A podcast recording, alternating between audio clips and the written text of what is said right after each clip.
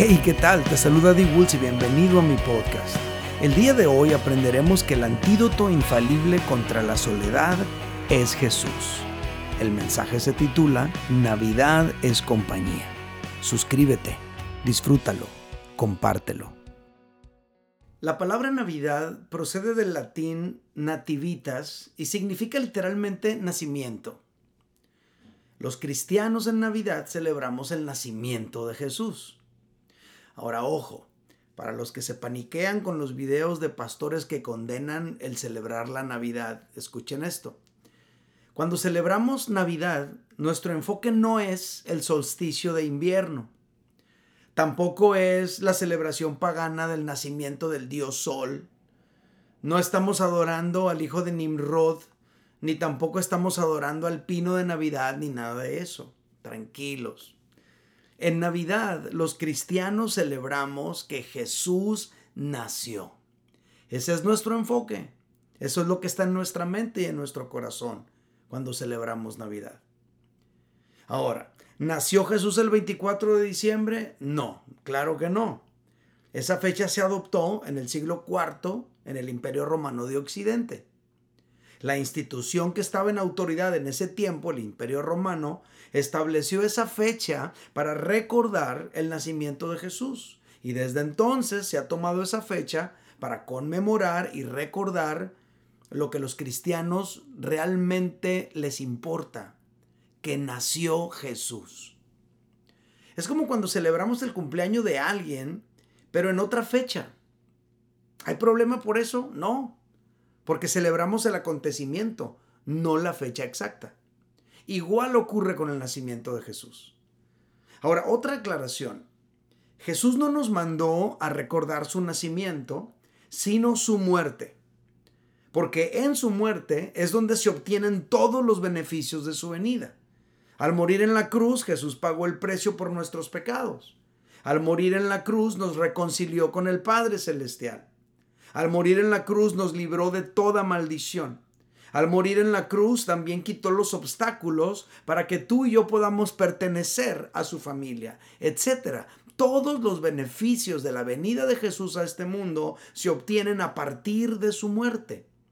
Pero Jesús no prohibió recordar su nacimiento ni celebrarlo. Nunca vas a encontrar que diga Jesús, no celebraréis mi nacimiento. Eso no está ahí en ninguna parte entonces quiere decir que podemos hacerlo. No hay ningún problema por eso. Ahora, si por tradición celebramos siempre el nacimiento de las personas que amamos, ¿por qué no celebrar el nacimiento de Jesús? Esa es una buena pregunta. Así que con esto yo quiero animarles a celebrar la Navidad sin prejuicios ni temores, pero sin perder de vista que el motivo de la Navidad es Jesús. Ahora, aparte del significado literal de la Navidad que ya expliqué, la Navidad tiene muchos otros significados espirituales. Algunos de ellos ya los he explicado en años anteriores. El día de hoy descubriremos que Navidad es compañía. De eso quiero hablarles el día de hoy. Y este concepto surge al leer las palabras que aparecen en el Evangelio cuando un ángel del Señor habló con José en sueños. El ángel le dijo así, José, hijo de David, no temas recibir a María tu mujer, porque lo que en ella es engendrado del Espíritu Santo es. Y dará luz un hijo y llamarás su nombre Jesús, porque él salvará a su pueblo de sus pecados.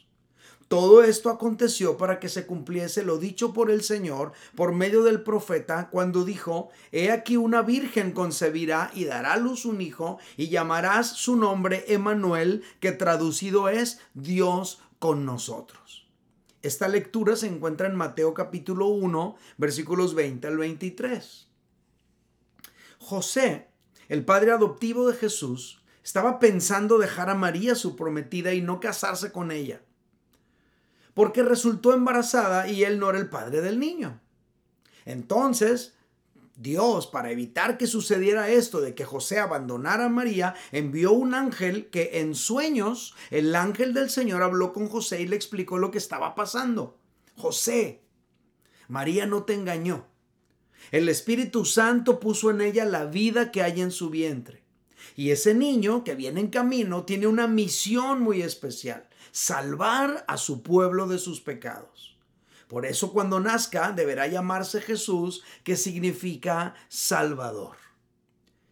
Luego Mateo, el autor del Evangelio que estamos leyendo, interpretando los hechos, añade él una nota aclaratoria en la que demuestra que este suceso es el cumplimiento de una profecía del profeta Isaías en el capítulo 7, verso 14 de su libro. Vamos a leerlo y noten las similitudes de las palabras. Isaías 7:14 dice, Por tanto el Señor mismo os dará señal He aquí que la Virgen concebirá y dará luz un hijo y llamará su nombre Emanuel. Ya vimos, el nombre Emanuel significa Dios con nosotros. Estas palabras de Isaías le fueron dichas a un rey, el rey Acaz, rey de Judá. Este rey se sentía impotente y solo ante la amenaza de una invasión militar por parte de Siria e Israel. Él se sentía solo e impotente. La historia cuenta que cuando vinieron y le dieron la noticia de que estas dos naciones se habían aliado para venir a devastarlo, él se sintió muy asustado. Fíjate cómo lo plantea Isaías capítulo 7, verso 2. Dice, y se le estremeció el corazón y el corazón de su pueblo, como se estremecen los árboles del monte a causa del viento. Yo no sé si te pudiste imaginar esta escena. Como se estremecen los árboles del monte a causa del viento, así se le estremeció el corazón al rey Acaz y a todo el pueblo. O sea, estaban profundamente asustados, se sentían indefensos ante esta situación, tenían nervios, estaban bien preocupados. La pregunta es, ¿alguna vez te has sentido así, asustado y solo? Pues así se sentía Acaz. Ahora imagínate cómo se sentía Acaz o cómo se sintió Acaz, más bien, cuando el profeta le dijo a través de este mensaje, no tengas miedo, Dios está con nosotros. Ahora regresando a José, el padre adoptivo de Jesús, él también se sentía solo. Y además de solo se sentía muy confundido. Él amaba profundamente a María. Él quería formar una familia con ella. Ya estaban comprometidos para casarse, pero ahora María está embarazada y él no es el padre. Él está profundamente conflictuado, está confundido, está experimentando una profunda soledad. Él no se podía tragar el cuento ese de que fue el Espíritu Santo el que la embarazó. Pero tampoco quería denunciarla porque significaría que la matarían a pedradas en la vía pública. Y él la amaba demasiado como para hacerle esto. Pero no podía aceptar así nada más que el padre del bebé era el Espíritu Santo. Ahora yo te pregunto, ¿tú lo creerías? Pues él tampoco. Entonces, decidió solamente esfumarse de su vida, dejarla en secreto pero al estar luchando él en secreto con todo este tsunami de pensamientos, el ángel del Señor vino y le reveló uno de los propósitos de la venida de Jesús. ¿Cuál es? Aliviar la soledad del ser humano. José se sentía profundamente solo. Y uno de los propósitos de la venida de Jesús se revela en ese nombre que se le asignó, Emanuel, Dios con nosotros. Entonces, cuando le abres el corazón al Salvador, la Navidad vuelve a suceder porque el Salvador nace en tu corazón y se convierte en tu eterna compañía. Ahora quiero hablar un poquito sobre la soledad. La soledad, familia, es el problema más antiguo que ha enfrentado la humanidad.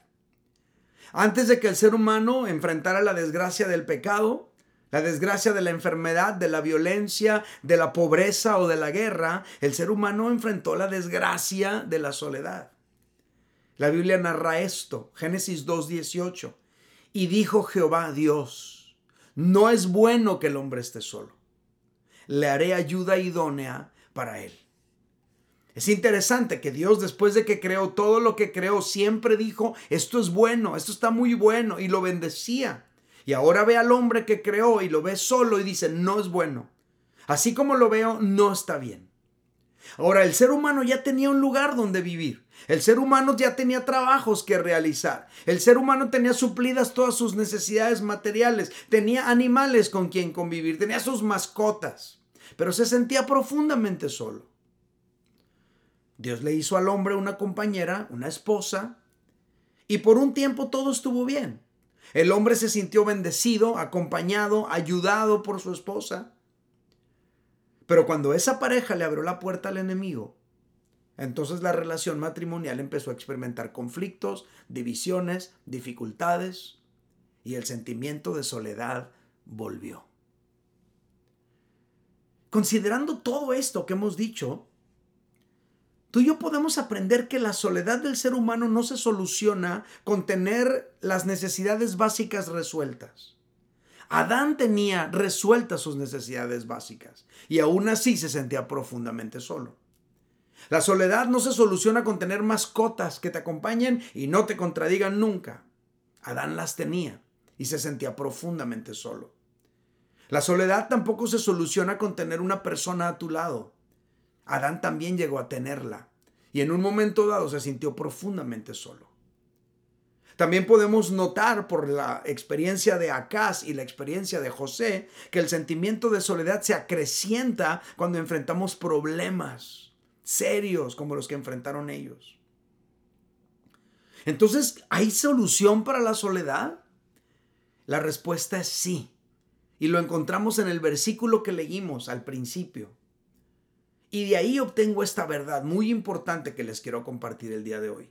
El antídoto infalible contra la soledad es Jesús. El antídoto infalible contra la soledad es Jesús. Por eso el mensaje de hoy se titula Navidad es compañía, porque el antídoto infalible contra la soledad es Jesús. Y si alguien estuviera preguntándose, pero ¿por qué? A ver, explícame, ¿por qué es Jesús el antídoto infalible contra la soledad? Tengo tres respuestas. La primera es esta. Al poner tu fe en Jesús, recibes a Dios mismo. Uno de los nombres asignados a Jesús es Emanuel, ya lo vimos, que traducido es Dios con nosotros. Esto significa entonces que el Dios eterno se acercó al ser humano a través de Jesús. Jesús es Dios hecho un ser humano. Y uno de los atributos de Dios es que Él es omnipresente. Eso significa que Él está en todo lugar. Por lo tanto, no hay un lugar donde tú te vayas, no hay un lugar donde tú estés, no hay un lugar donde la vida pueda llevarte o arrastrarte, donde Dios no pueda acompañarte. Cuando tú y yo ponemos nuestra fe en Jesús y establecemos una relación con Él, no volvemos a estar solos nunca más. Dios está allí contigo cuando tus padres no pueden estar. Dios está allí contigo cuando tu esposo no puede o no quiere estar. Dios está allí contigo cuando tus hijos o tus amigos no están. Dios siempre está. Jesús mismo le dijo a sus discípulos cuando los envió en la gran comisión en Mateo capítulo 28, verso 20, dice, y he aquí yo estoy con vosotros todos los días hasta el fin del mundo. Amén. Esto se traduce como yo estaré con ustedes siempre. No habrá un solo día de tu vida donde yo no vaya a estar contigo. Entonces no importa dónde estés, no importa qué horas sean, no importa qué circunstancias estés pasando, si tú has puesto tu fe en Jesús y clamas a Él, allí está Él contigo. Ahora mismo. Si tú te sientes profundamente solo, tienes que saber y recordar que ahora mismo Dios está contigo. Navidad es compañía, la compañía más maravillosa que puedas tener. Es la compañía de Dios mismo. No importa el lugar, no importa la hora, no importa la circunstancia, Él está contigo. Yo me acuerdo cuando murió nuestra hija Sharon, cinco horas después de nacer. Mi esposa estaba en una clínica por allá alejada. Mi madre y mi suegra venían en camino de Mazatlán a Tijuana. Yo estaba en el hospital del niño ahí en Tijuana solo. Pero el único que estaba allí conmigo era Jesús. Su compañía a mí me dio paz. Su compañía a mí me dio tranquilidad. Su compañía a mí me dio fortaleza. Los problemas estaban creciendo, los problemas estaban fuertes, difíciles, era más de lo que yo podía manejar. Pero allí estaba Jesús conmigo. Y a lo mejor tú estás enfrentando ahora mismo un problema más difícil de lo que tú puedes manejar. Una situación que se sale de tu capacidad de maniobra, de tu capacidad de resolución. Y te sientes solo, incapaz. Dios está contigo. Si has puesto tu fe en Jesús, quiero recordarte el día de hoy que Dios está contigo. Estamos diciendo que Jesús es el antídoto infalible contra la soledad. ¿Por qué? Número dos, porque al poner tu fe en Jesús, recibes el Espíritu Santo. Esto también es importante. Mire, hay una diferencia muy grande entre Adán y nosotros. Cuando Adán estaba en el huerto, la comunión que tenía con Dios era una comunión esporádica. La Biblia lo cuenta así, por ejemplo. Génesis capítulo 3 versículos 8 al 10 dice, y oyeron la voz de Jehová que se paseaba en el huerto al aire del día. El hombre y su mujer se escondieron de la presencia de Jehová entre los árboles del huerto. Mas Jehová Dios llamó al hombre y le dijo, ¿dónde estás tú? Y él respondió, Oí tu voz en el huerto y tuve miedo porque estaba desnudo y me escondí. Estos versículos te dan a entender un momento donde, donde voy a decirlo entre comillas, Dios no estaba con ellos y donde Dios se hizo presente. Ahora, aunque Dios es omnipresente, hay ocasiones donde Él manifiesta su presencia y se puede percibir para los que están en determinado lugar. En este fragmento tú y yo podemos notar algo así.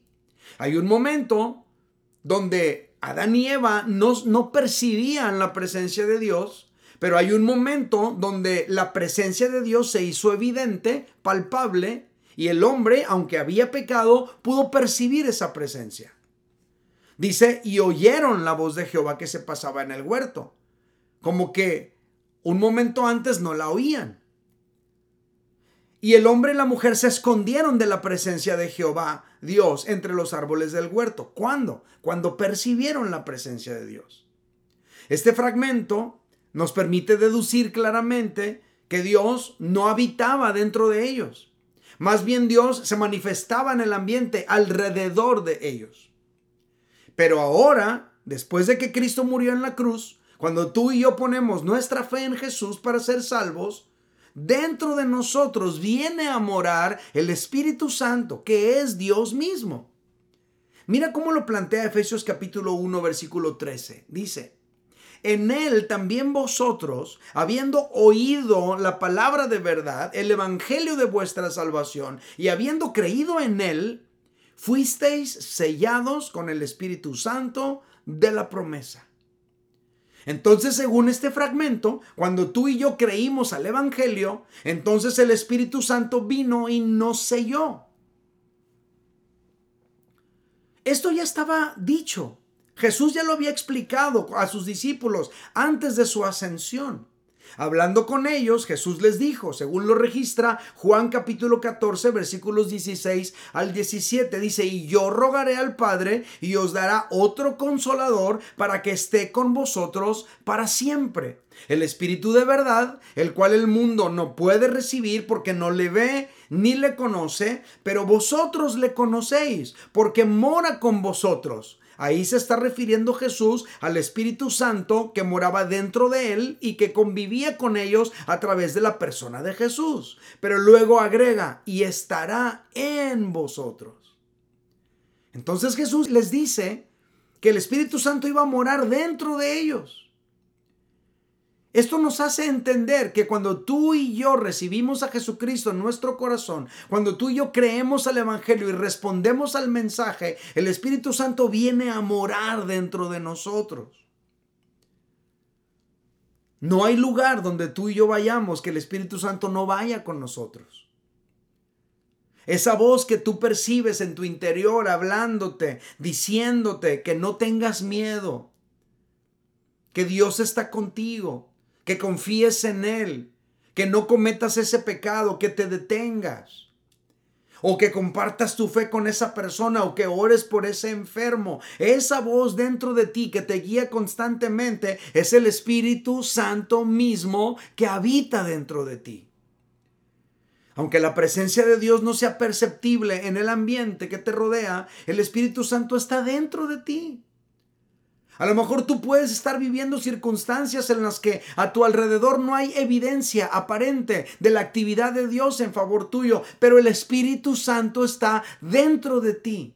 Allí está, dentro de ti. Se trata de creer que el Espíritu Santo está contigo, aunque no haya evidencia aparente de la actividad de Dios a tu alrededor. Si tú estás en peligro, y si tú sientes que lo único que domina el ambiente es la oscuridad, la amenaza, el peligro, la violencia, el pecado, el miedo, etc., tú puedes clamar por ayuda, sabiendo que el Espíritu Santo está dentro de ti. No importa qué tan lejos te encuentres, allí el Espíritu Santo está dentro de ti. No estás solo, nunca estarás solo. Obtendrás ayuda, protección, fortaleza, fe, apoyo porque el Espíritu Santo está dentro de ti y va contigo donde quiera que tú vas. Nunca estás solo cuando has abierto tu corazón al Salvador. Porque a partir de ese momento el Espíritu Santo viene a morar dentro de ti. Por esa razón el mensaje de hoy, Navidad es compañía. Porque hay una compañía que nunca vas a perder que es la compañía del Espíritu Santo que está contigo. Que cuando pecas te redarguye y te hace ver tu error y te impulsa para arrepentirte, para volver a Dios. Él es el Espíritu Santo el que te pone retos para dar pasos de fe y crecer y avanzar en tu desarrollo como discípulo de Cristo. El Espíritu Santo está allí para infundirte valor, esperanza, fe, fortaleza. Navidad es compañía. Porque cuando le abres el corazón al Salvador, el Espíritu Santo viene a morar dentro de ti. Y número tres, ¿por qué Jesús es el antídoto infalible contra la soledad? Porque al poner tu fe en Jesús, te vuelves miembro de la familia de Dios. Cuando una persona recibe a Jesús, no solo recibe la salvación, también recibe una familia. Mira cómo lo plantea la escritura. Efesios 2, 17 al 19 dice, y vino y anunció las buenas nuevas de paz a vosotros que estabais lejos y a los que estaban cerca. Porque por medio de él, los unos y los otros, tenemos entrada por un mismo espíritu al Padre. Así que ya no sois extranjeros ni advenedizos, sino conciudadanos de los santos y miembros de la familia de Dios. A veces, la familia de Dios a la que pertenecemos tú y yo cuando hemos puesto nuestra fe en Jesús, se siente muchas veces más familia que la familia biológica. Eso llega a suceder. Esto no significa que deberías alejarte de tu familia biológica, claro que no, no estoy diciendo eso. Pero lo que sí significa es que tus hermanos en la fe pueden llegar a ser tan especiales, tan importantes y tan cercanos para ti, que pudieras sentir mayor afinidad con ellos en muchos casos. Una jovencita me dijo hace poco, he recibido más abrazos aquí en un fin de semana que de mi familia de sangre en todo el año. No sé si esta frase te parece contundente. A mí sí. He recibido más abrazos aquí en un fin de semana que de toda mi familia de sangre por junta durante todo el año. Wow. Entonces una persona que abre su corazón al Salvador no solo tiene a Dios con él, también tiene al Espíritu Santo morando dentro de él. Y además tiene una familia, la familia de Dios, rodeándole a él. Yo quisiera animarte a aprovechar el beneficio que tienes al tener acceso a la familia de Dios. Conócelos, que te conozcan. Sírvelos, que te sirvan. Ámalos, que te amen, etc. Y si te preguntas, ¿cómo? ¿Cómo puedo hacer eso? Bueno, empieza por asistir a un grupo en casa. Ve a un grupo en casa. Cual sea que sea tu caso. Mujeres, matrimonios, hombres. Asiste a un grupo en casa. Haz amigos ahí. Involúcrate en un ministerio de la iglesia. Inscríbete en un discipulado, etc. Todo esto son pequeños pasos que te van a introducir a la familia de la fe y vas a conectarte con ellos y te van a amar y ellos te van a amar a ti. Cuando se termine la reunión, quédate 10 minutos más a platicar con alguien. O llega antes de que empiece para que platiques ahí con alguien y de esa manera vas a empezar a vincularte poco a poco con esa familia de Dios. Quiero terminar con esto. Quizá has estado experimentando la peor de las soledades en tu vida, a pesar de tener tus necesidades resueltas, a pesar de tener una familia biológica a tu lado a pesar de tener mascotas amorosas que nunca te contradicen en nada, de todas maneras te sientes profundamente solo.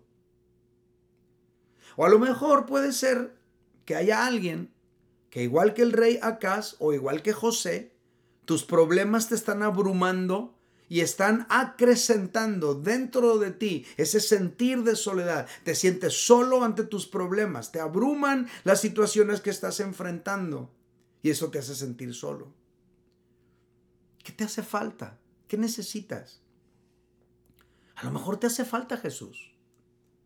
Jesús es Emanuel, Dios con nosotros. Si tienes a Jesús, tienes a Dios contigo, siempre.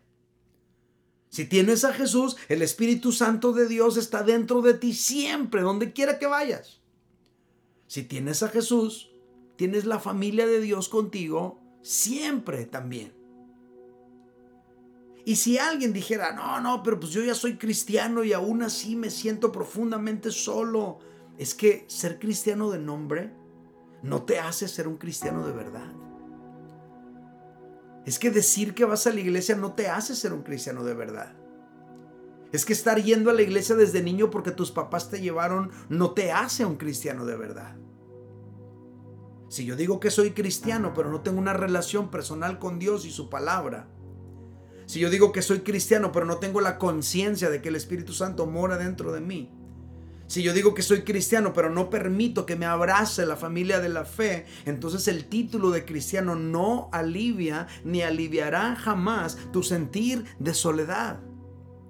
Hay ajustes que debes hacer en tu vida y el primero de todos es, sinceramente y de todo corazón, abrir tu corazón al Salvador, a Jesús Emanuel, Dios con nosotros. Jesús es el antídoto infalible contra la soledad. Por eso decimos que Navidad es compañía.